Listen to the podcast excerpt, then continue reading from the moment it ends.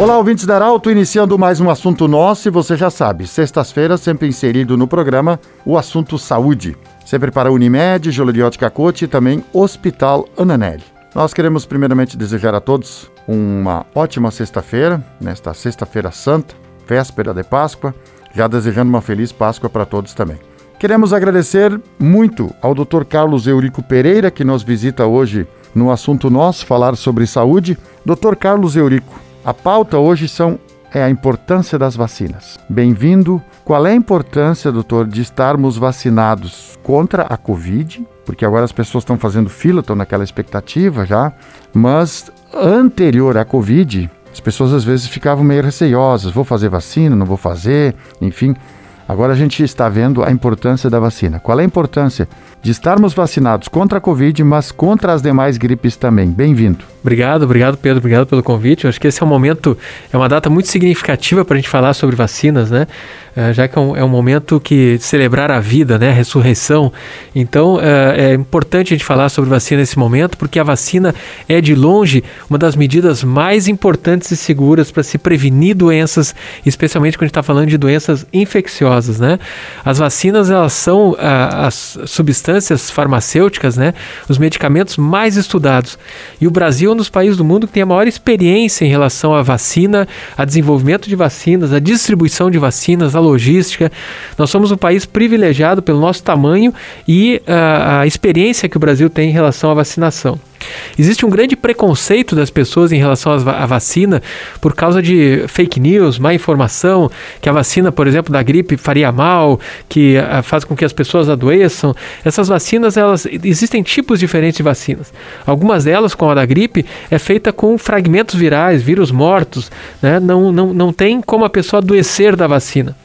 Existe reação adversa, efeitos adversos como qualquer medicamento, mas geralmente são efeitos adversos leves, alguma dor de cabeça, uma febre baixa, alguma dor no corpo, uma dor no local da aplicação, 24, 48 horas e muito, muito, muito raramente a gente vê alguma outra coisa uh, como uma reação adversa grave uh, advinda de vacina. O que existe é que as pessoas buscam muitas vezes explicação para algo que às vezes a gente não encontra uma explicação técnica científica. E nesse momento, quando tem que achar um culpado, o culpado vai ser o pai, a mãe, o médico ou a vacina, se tu acabou de fazer. Então eu brinco com as pessoas que tem gente que engravidou e aí não tinha quem botar a culpa, botou a culpa na vacina depois. Então não existe uma relação direta em muitas coisas que as pessoas têm e sentem. Ah, eu fiquei gripado depois de fazer a vacina. O tempo para imunização é de 30 dias. Se a gente for falar da vacina do coronavírus, a imunização vai ser, se dar de forma plena 20, 30 dias depois da segunda dose. Então, uh, não adianta as pessoas tiverem uma dose da vacina, elas não vão estar protegidas plenamente. Já vai ter alguma proteção, sim, para evitar talvez as formas mais graves da doença, mas ainda não tem uma proteção realmente eficaz.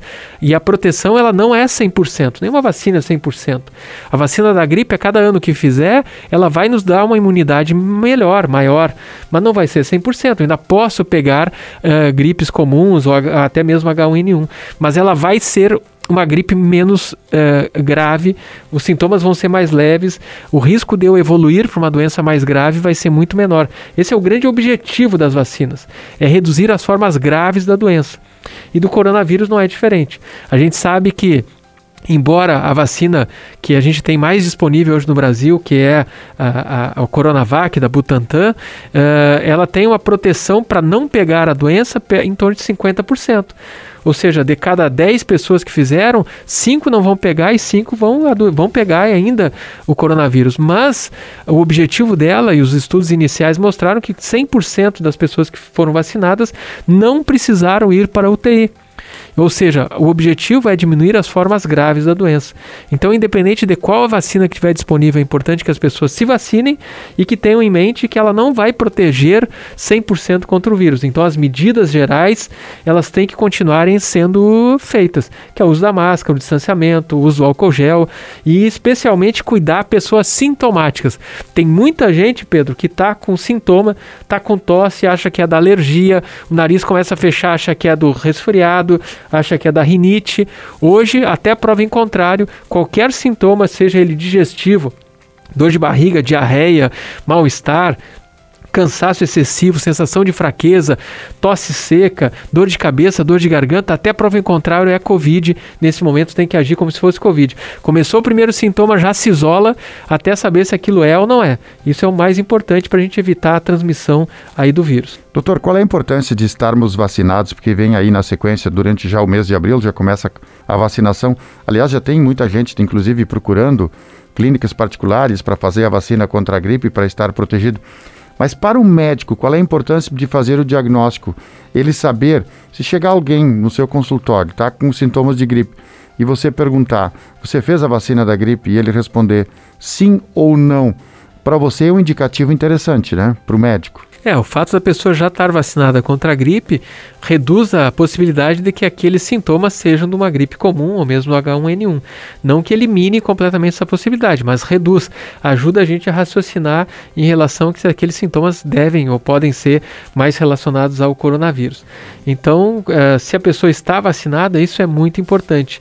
E existem hoje vacinas contra a pneumonia, existe a vacina contra a gripe, agora a gente tem aí a vacina do coronavírus e tem diversas outras vacinas que fazem parte do calendário do adulto e que as, as pessoas deveriam fazer. Todos os meus pacientes que têm doenças crônicas respiratórias uh, e que têm mais de 50 anos, todos eles uh, eu indico a vacina contra a pneumonia, por exemplo.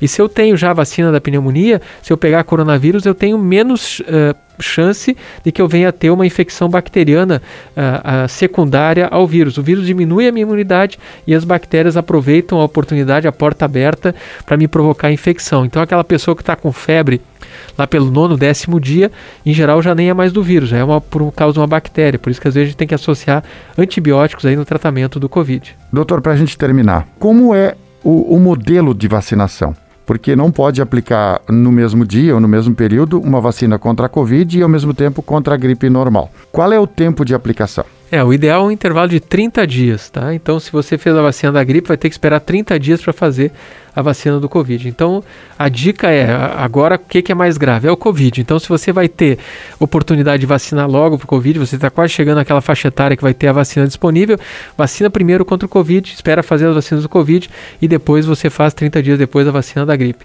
Se você fizer a vacina do Covid, que tem um intervalo maior que 30 dias, aproveita o meio das duas doses e já faz também a vacina da gripe.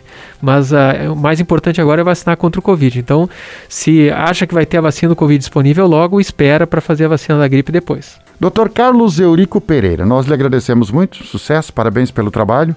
Volte sempre, Deus te proteja também, está na linha de frente. Um grande abraço, feliz Páscoa. Muito obrigado, um grande abraço aí uh, e uma feliz Páscoa a todos. Muito bem, e assim nós estamos chegando ao final do assunto nosso desta Sexta-feira Santa. Lembrando sempre que no Jornal Arauto de hoje nós temos a coluna do Arauto Saúde e amanhã, 8 horas da manhã, em vídeo, esse programa no Portal Arauto. Um grande abraço a você, tudo de bom, feliz Páscoa e até a próxima edição. Segunda-feira o assunto nosso estará de volta e sexta-feira sempre o assunto é saúde.